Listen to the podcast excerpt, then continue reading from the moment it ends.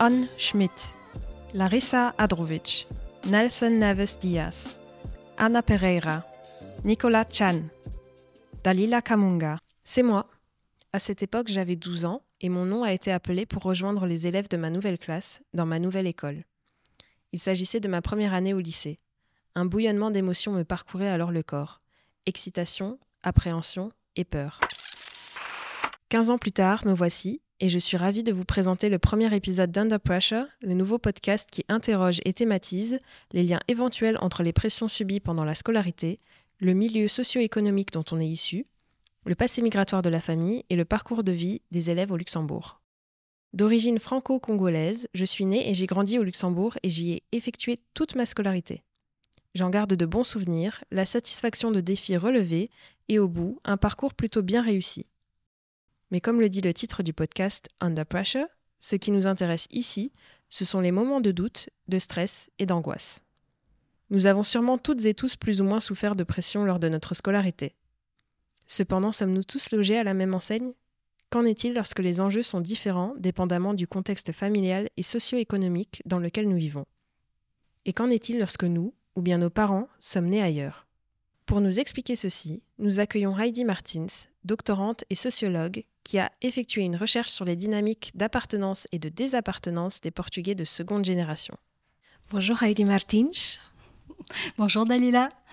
Je suis très heureuse de pouvoir euh, vous accueillir aujourd'hui sur le premier épisode d'Under Pressure. Et je vais commencer par une première question assez simple. Pouvez-vous vous présenter, s'il vous plaît? Je m'appelle Heidi Martins. Euh, je suis sociologue, je suis chercheuse et je travaille au Centre de documentation sur les migrations humaines il y a maintenant trois ans. Et euh, ici au Luxembourg, je présume que ben, du coup vous avez euh, appris un petit peu l'histoire des migrations aussi. Il y a effectivement une grande partie de la population immigrée ici qui est d'origine portugaise. Et vous avez basé une de vos recherches justement sur le sentiment de d'appartenance et de désappartenance euh, des Portugais de seconde génération. Mhm. Et euh, du coup, ma question, euh, est-ce que vous pouvez expliquer un petit peu plus en détail en quoi consiste cette recherche et les axes principaux? Pourquoi j'ai décidé de faire cette recherche? Donc voilà, je, en fait, j'étais en Belgique, j'étais à Louvain-la-Neuve, je faisais un master et je travaillais quand même avec l'Université du Luxembourg j'étais euh, ce qu'on appelait external expert dans un projet et je faisais des entretiens. Et donc, euh, lors d'un entretien, on demandait à cette, à cette dame, à cette Portugaise qui habite au Luxembourg depuis des années et des années, qui, arrive à sa retraite, on, lui posait la question, est-ce que vous avez été victime de racisme au cours de votre vie ici au Luxembourg? Et la dame, Gloria, nous répond euh, elle commence à rire et elle dit non, mais pas du tout, mais jamais, j'ai toujours été bien accueillie, jamais. Et elle se tourne vers sa fille, donc seconde génération, qui est assise à ses côtés, et elle lui dit Et toi, ma fille, est-ce que tu as été victime de racisme?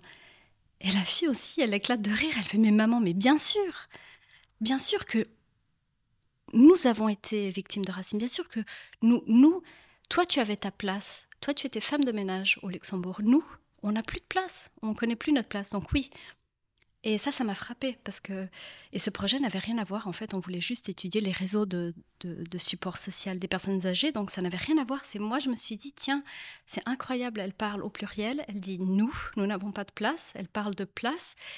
Et c'est là où je me suis dit. Euh, je voudrais comprendre euh, tout d'abord quel est le quotidien, quelles sont les pratiques transnationales de ces enfants d'immigrés, comment ils, grandissent, comment ils vivent. Et, au fur et à mesure, le, sujet a un peu tourné et c'est parti vers le sentiment d'appartenance, de comprendre donc la place, quelle place on occupe et comment les sentiments d'appartenance évoluent au cours du parcours de vie.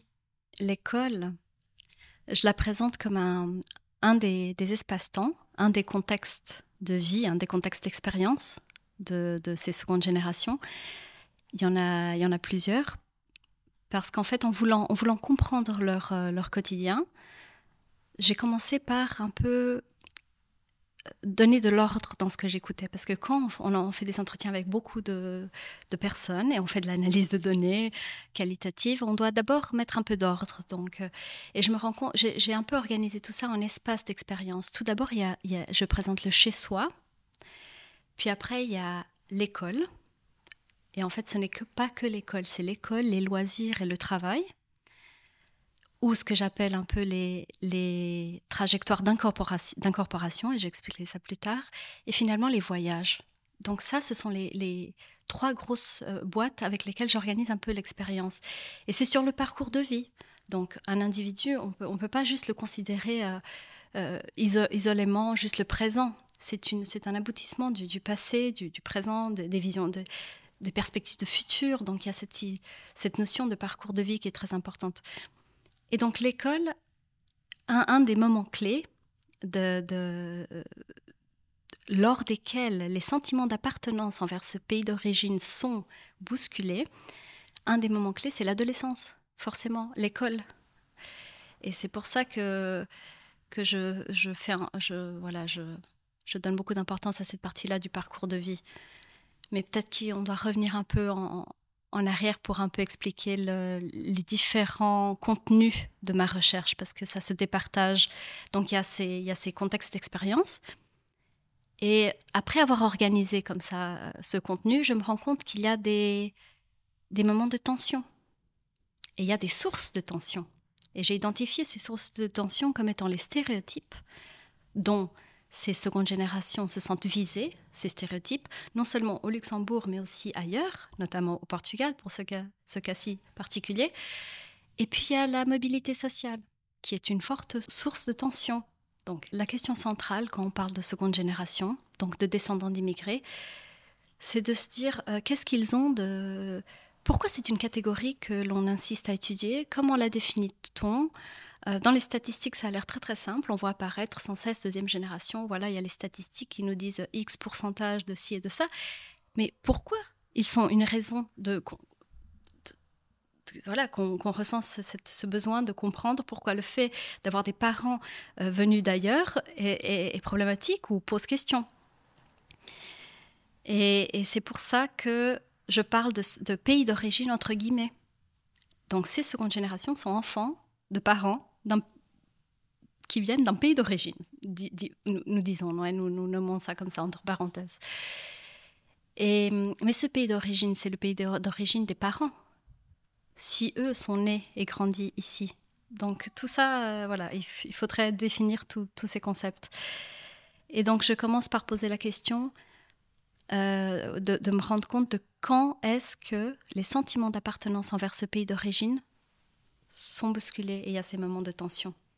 Et l'école, elle est fondamentale parce que l'école, elle est en lien direct avec la mobilité sociale ascendante, qui est non seulement désirée, mais elle est aussi surtout redoutée par ses enfants. Parce que l'école est un milieu de monter l'échelle sociale, disons, théoriquement. Et pour ces enfants, cela représente tourner le dos à un milieu d'origine. Ils le vivent comme ça. Après, c'est discutable, est-ce que ça l'est ou est-ce que ça ne l'est pas, mais très souvent, la tension advient du fait qu'ils se sentent s'éloigner d'un contexte qui n'est pas celui qui est proposé ou qui est euh, dont ils devinent la suite en, parcourant, en, faisant cette scolarité. Et ça leur fait peur et ça engendre une série de sentiments ambivalents, de tensions, très difficiles à gérer pour, euh, pour ces descendants d'immigrés et ces enfants. La question que moi je me pose par rapport à ça, est-ce que ce sentiment de tension par rapport à la mobilité ascendante, elle vient aussi du fait que peut-être inconsciemment ou même consciemment, euh, on se rend compte que les enjeux ne sont pas forcément les mêmes pour tout le monde? Les enjeux ne sont pas tous les mêmes euh, pour tout le monde.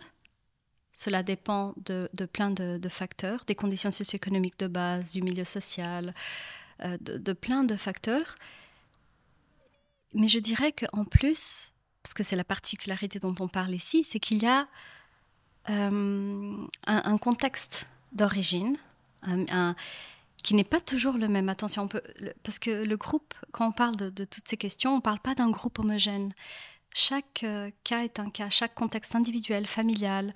Ce, n'est pas parce qu'on parle d'enfants d'immigrés qu'on parle de milieu social défavorisé. Pas du tout. Donc parlons plutôt de milieu social défavorisé où ces tensions sont beaucoup plus fortes. Le sentiment de, déchirement, j'ai pu l'écouter par rapport aux personnes avec qui j'ai parlé, est beaucoup plus intense lorsque le milieu social d'origine est défavorisé.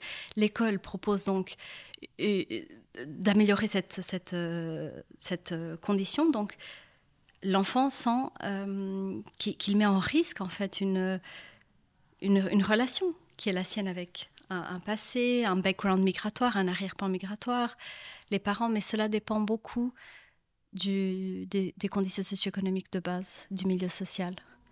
Et, aussi, ce que je trouve intéressant aussi, c'est les tensions qui, qui adviennent aussi des discours au sein de la famille. Il n'est pas rare que les parents disent que qu'ils invitent et, parfois même forcent, disons comme ça, euh, c'est pas forcé, mais il, pousse l'enfant à, étudier, mais dans une logique de tu, vas monter l'échelle sociale, tu vas améliorer ta vie, tu vas euh, et donc il y, a ça qui est proposé. Puis l'école, parfois, euh, ce n'est pas ce qui va se passer finalement. Donc il y a ces aspects, il y a un aspect, il y a, des sentiments positifs qui adviennent de cette notion, et il y a le sentiment négatif que l'enfant vit lui-même très souvent. Une fois arrivé à l'adolescence, L'adolescence, c'est aussi le moment où euh, on se découvre, on découvre euh, son corps, euh, peut-être sa sexualité aussi, ce qu'on aime, ce qu'on n'aime pas par rapport à ce que notre famille nous a inculqué. Et du coup, c'est aussi toute une construction d'identité qui se met en marche. Et donc la confrontation à des stéréotypes, j'aimerais peut-être plus euh, définir ce que c'est, euh, en tout cas si vous pouvez m'aider, à, mieux comprendre euh, quelle est cette tension, par, tension identitaire en fait que par exemple un, élève d'origine portugaise pourrait rencontrer une fois à l'école à un certain moment. Ce qui est intéressant ici, c'est que pendant l'adolescence, on voit apparaître le sentiment de fierté. Et souvent, ce sentiment de fierté, il vient contrebalancer des tensions dû aux stéréotypes dont ces enfants se sentent visés à l'école. Et ce que tu dis est très intéressant parce que l'adolescence, et je ne suis pas du tout spécialiste euh, en la matière, mais c'est une, une phase de la vie qui, où, l'enfant cherche, euh, encore une fois, à se construire, à, puiser dans ses différents référents d'appartenance et comprendre, moi je suis ça, moi je ne suis pas ça, de, se donner du sens dans tout ça. Et quand cet enfant se sent visé de stéréotypes, j'imagine que ça joue un rôle énorme dans, ce processus de configuration identitaire. Et très souvent, j'ai entendu qu'il y a une fierté qui se met en place. Donc, on choisit, ça veut dire qu'on choisit un des référents et on le présente avec fierté.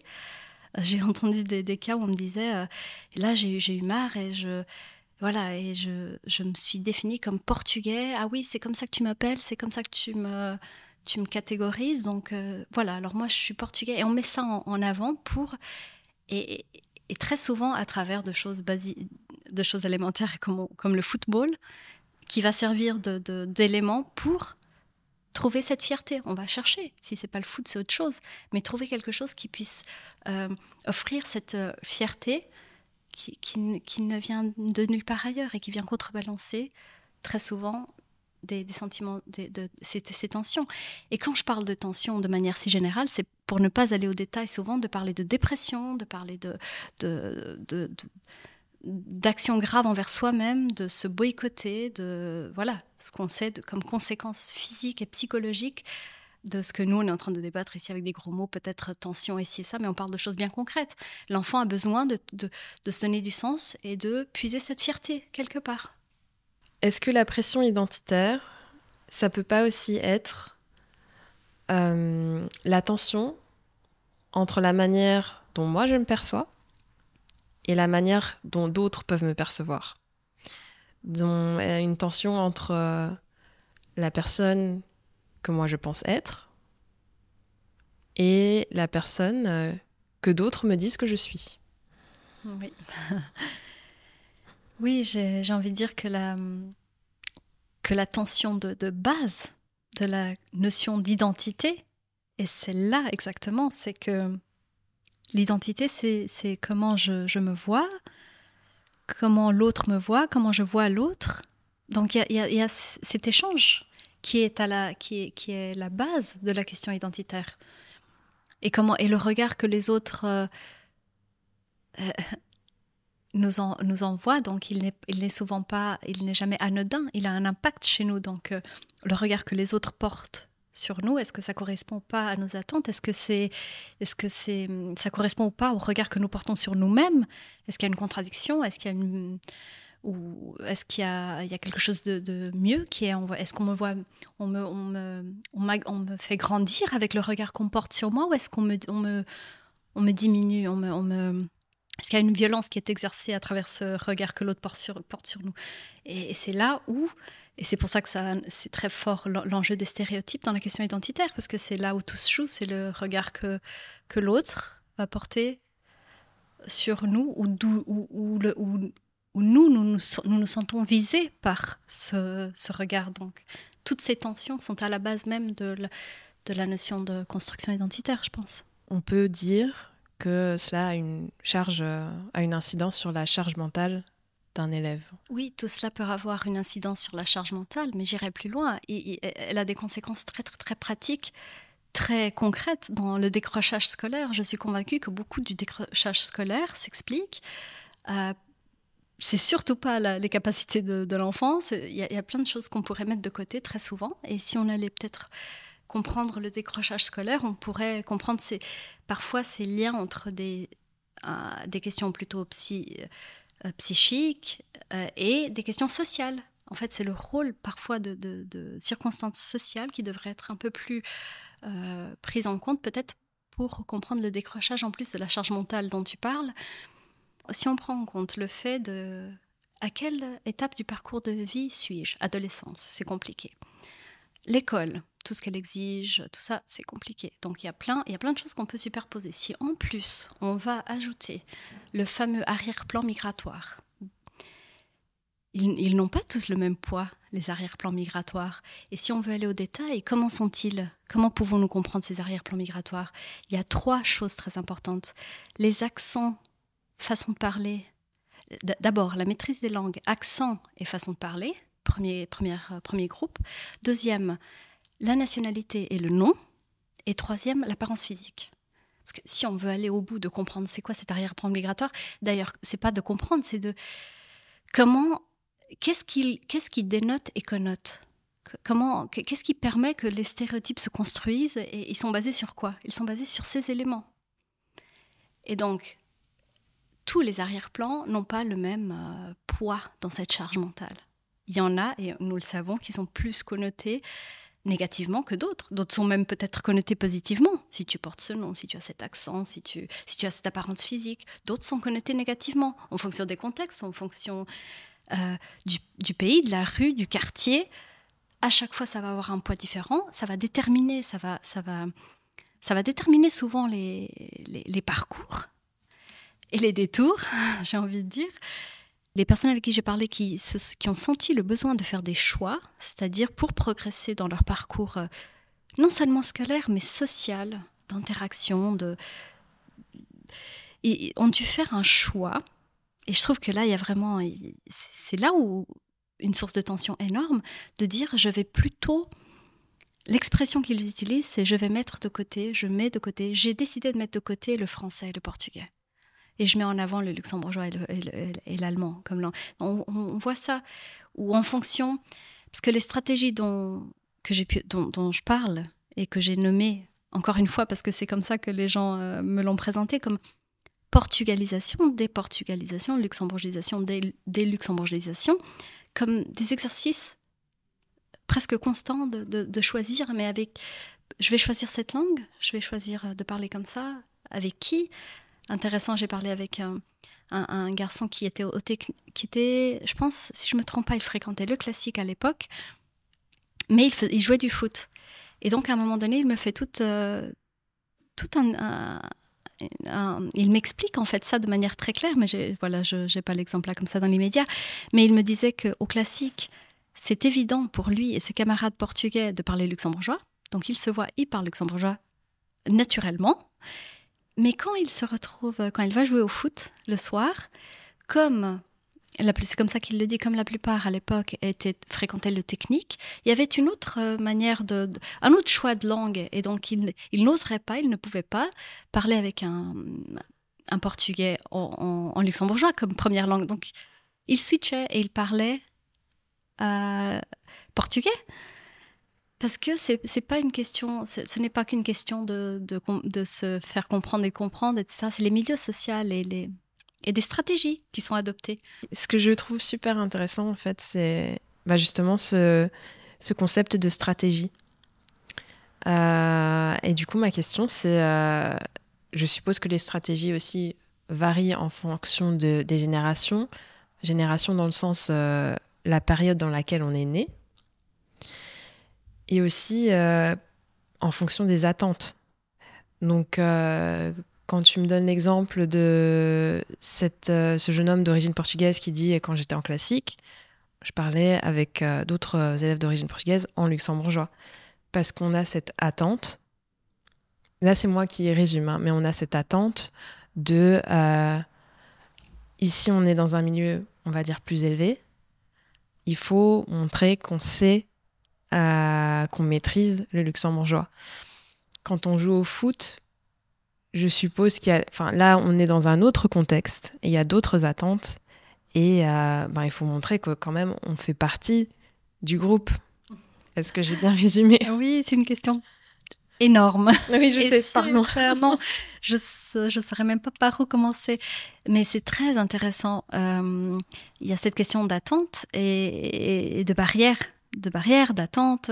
Et c'est pour ça que j'aime bien utiliser le mot-clé. Est-ce que si je change mon nom, est-ce que ça, et je le mets dans mon CV, est-ce que ça va pas me permettre d'accéder au poste X ou Y Parce que j'ai modifié mon nom, donc en tant que clé, pour euh, ou est-ce que si je maintenant je m'adresse à à, une, euh, à la fonction publique, donc je vais à un guichet euh, à la commune, je ne sais pas, est-ce que si je parle luxembourgeois comme premier choix, est-ce que je ne prends pas le risque d'être reçu d'une manière plus agréable que si je parle portugais?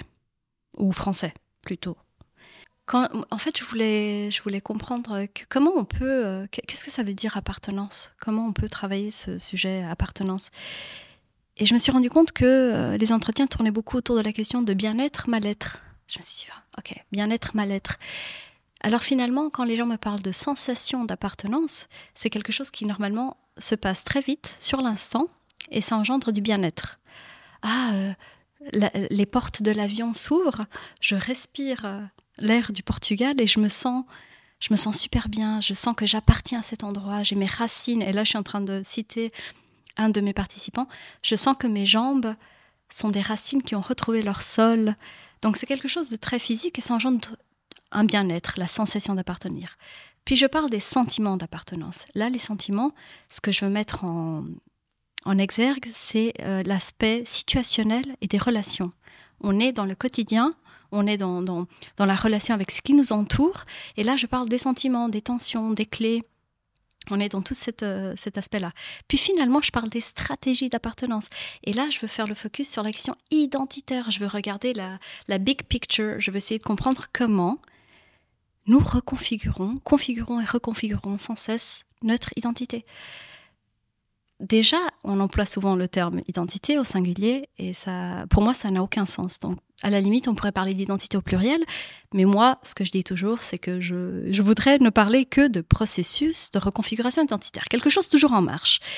Et c'est dans cet aspect-là que je parle de stratégie, c'est que dans... parce que il faut mettre l'accent aussi sur le pouvoir d'action de l'individu, de la personne. On, ne fait pas que subir. On n'est pas. Euh, il y a l'aspect psychologique, il y a le contexte social, l'héritage social, si on veut, mais il y a aussi euh, la capacité de, l'individu d'écrire sa propre histoire, ce qu'on appelle agency ou agentivité.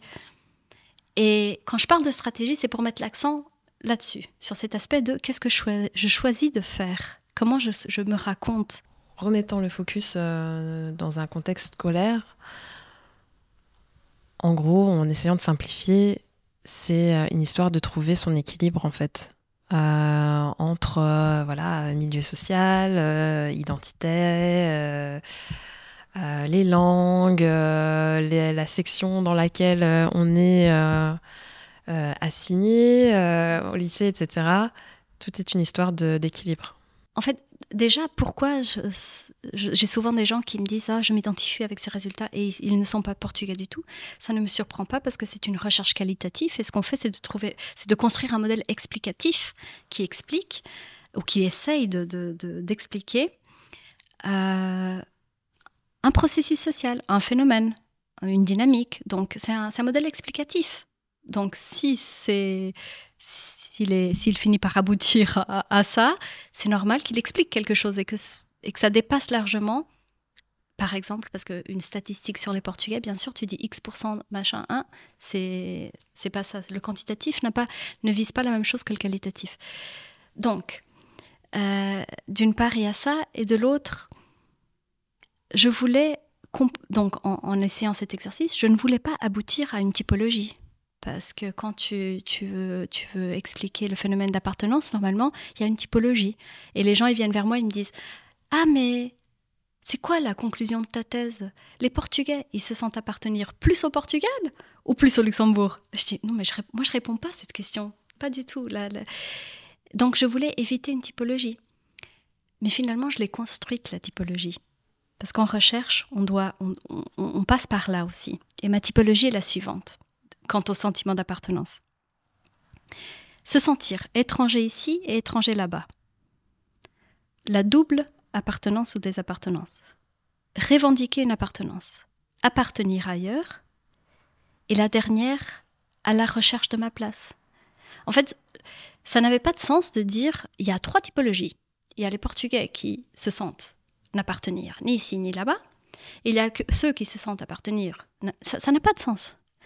Ce pourquoi cette idée de, typologie, finalement, qui termine avec l'art à la recherche de ma place.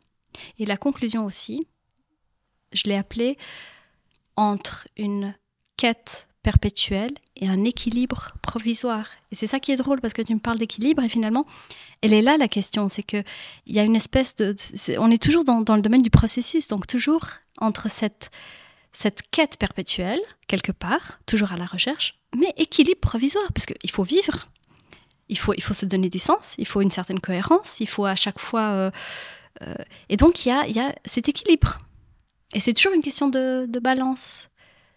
Et de, entre, entre, pour donner un exemple précis, entre se sentir visé d'un stéréotype et de d'aller chercher une source pour, euh, pour contrebalancer, donc de construire un sentiment de fierté envers quelque chose qui va pouvoir... Donc il y a toujours cet exercice de chercher un équilibre.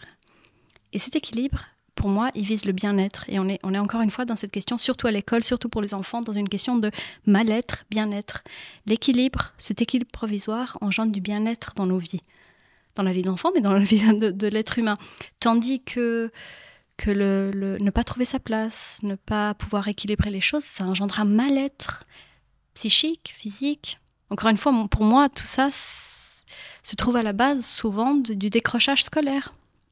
Et il ne s'agit pas de regarder l'enfant en tant que, voilà, ta, ta, ta les notes, essayer de comprendre. Il faudrait pouvoir trouver un terrain, un, espace, des outils pour que, pour que, que l'enfant puisse... Euh, en tout cas, que ce soit discuté un peu cette. Euh, euh, pas de rendre les choses plus faciles, mais de exactement de faire cet exercice d'expliquer le difficile et de le rendre. Euh, de le transformer en outil. Je ne sais pas du tout comment on pourrait faire quelque chose de, semblable, mais que ces modèles de compréhension puissent être instrumentalisés, être utilisés comme, comme outil de travail, être posés sur la table, permettre aux enseignants, aux enfants, aux agents qui sont impliqués, au voisinage, aux associations locales, de, de, vraiment de travailler ces questions.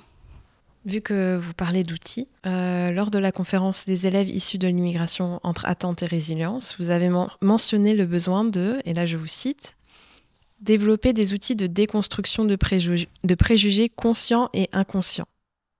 Fin de la citation dans le cadre scolaire. Qu'entendez-vous par là exactement? Je pense que beaucoup est fait en ce moment, notamment par, par vous, Ikaël. Euh, mais, mais pour moi, tout en vue de, de permettre à l'enfant de communiquer. Alors, qu'est-ce qu'on veut dire par communiquer? C'est là la grosse question. C'est pas de le forcer à employer des mots, pas du tout, mais de trouver un moyen pour. Euh, ça peut être à travers l'art, à travers un sport, à travers le dessin, à travers le crochet, à travers le...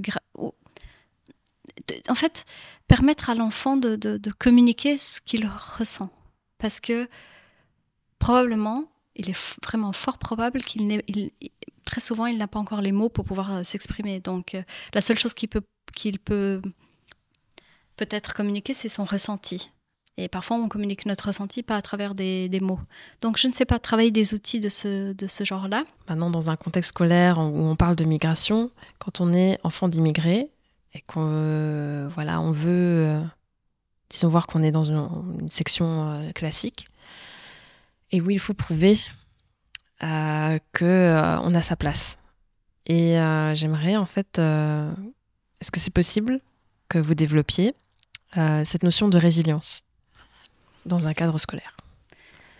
Euh, Donc la notion de, résilience, euh, peut-être que le mot n'est pas, n'est pas adapté parce que ça engendre toujours beaucoup de discussions, ce mot résilience, est-ce que c'est ça ou c'est pas ça? Mais ce que moi, ce dont moi je veux parler, c'est de... Et là, je vais citer encore une fois et toujours, je lui dois soit ça parce qu'elle a vraiment mis les mots justes sur les mots. Donc, Melissa Borges qui, explique ça en disant que l'enfant doit faire un, un double effort et subir une double peine. Et donc c'est dans euh, tout ce qu'on vient de dire, donc dans, gérer très souvent le fait que euh, quand c'est le cas, hein, que l'enfant est né et grandi ici, qu'il parle toutes les langues, qu'il a, qu'il a des bonnes évaluations et il se retrouve très souvent sans pouvoir euh, finalement faire le parcours scolaire qu'il souhaite faire parce qu'il est orienté autrement, parce que quelqu'un décide euh, pour lui sans que lui ou elle ne puisse comprendre, sans que les parents ne puissent comprendre. Et donc il y a des, y a des parcours qui sont tracés. Et donc qui demandent très souvent à l'enfant de, de, de, faire le double d'effort, c'est-à-dire de, de, de, se montrer euh, résistant à tout cela et très souvent de subir et de dire non, je vais réussir malgré euh, toutes les attentes de tout le monde, malgré les attentes du système, malgré euh, l'orientation. Moi, je veux faire ça et je vais tracer mon, chemin. Et c'est là où souvent on voit apparaître le rôle, on voit apparaître une tierce personne, ce que j'ai appelé une tierce personne qui joue un rôle fondamental. Et je l'ai entendu tellement souvent. Et, et moi, je, je me dis que ce serait une bonne question à poser au système scolaire luxembourgeois de manière générale, c'est pourquoi des tierces personnes continuent à jouer un rôle fondamental dans le parcours euh, des élèves? Ça, c'est la question globale. Après, il faudrait expliquer, bien sûr, qu'est-ce que j'entends par tierce personne, avoir des exemples concrets, parler avec tous les, toutes les personnes avec qui j'ai parlé qui me disent non, mais moi, j'avais mon chemin tracé, puis il y a un professeur qui est venu qui, m'a aidé. Euh, ou sinon c'est une autre figure, mais voilà. Qu'est-ce que vous conseilleriez à un élève ou une élève souffrant euh, de pression? Euh, Pression dans le sens large, en fait, comme on vient d'en discuter, c'est-à-dire compliqué, mais pression scolaire qui, est, qui peut être influencée par les pressions identitaires et la pression du milieu social. C'est de trouver un moyen d'expression je ne sais pas, quand je pense à moi, parce que l'autre jour, euh, tu me posais comme question, mais comment tu as surmonté euh, tout ça? Et moi, j'ai répondu avec une belle d'une dépression. parce que, euh, et, je les ai, j'ai beaucoup entendu des cas similaires hein, où, n'ayant pas d'outils verbaux, entre autres, pour communiquer, souvent l'enfant, et on le sait, c'est le corps qui va se manifester. Donc, euh, et moi, ce qui, c'est, ce qui s'est passé en fait.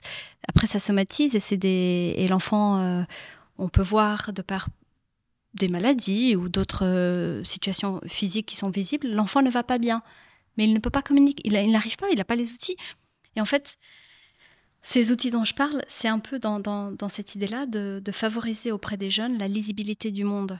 C'est ça que je voulais dire. C'est de, c'est non seulement de, de s'exprimer eux-mêmes, mais aussi qu'ils comprennent ce qui les entoure, qu'ils comprennent le monde, de leur donner des outils de lisibilité. Tu peux pas vouloir que quelqu'un euh, écrive si, d'abord tout, tout va ensemble. Il faut qu'il apprenne l'alphabet, qu'il apprenne à lire, lire et écrire. Donc il faut d'abord lui donner les, les éléments pour qu'il puisse lire le monde qu'est-ce l'école? Qu'est-ce le milieu social d'origine? Pourquoi il y a des différences entre toi et tes collègues? Pourquoi il y a des langues différentes? Je, ne sais pas, tout, plein d'informations pour que l'enfant puisse euh, communiquer. Donc moi j'ai envie de dire, exprime-toi, trouve les moyens, peu importe. Peut-être euh, ça peut ne pas être les plus conventionnels et même les et, ça peut être parfois même assez problématique pour l'adulte mais du moment que l'enfant trouve un moyen de s'exprimer je trouve que c'est toujours mieux que que, ça prenne après une, autre tournure et que ça devienne à la corporelle physique parce qu'il il va communiquer malgré lui. Ça va exploser. Donc euh, exprime-toi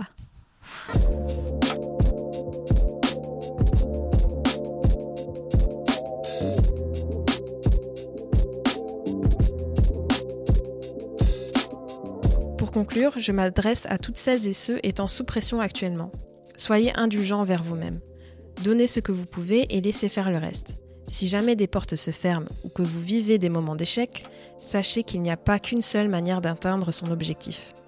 Les détours de chemin nous permettent d'en apprendre plus sur nous-mêmes et c'est là que l'on voit d'autres opportunités s'offrir à nous.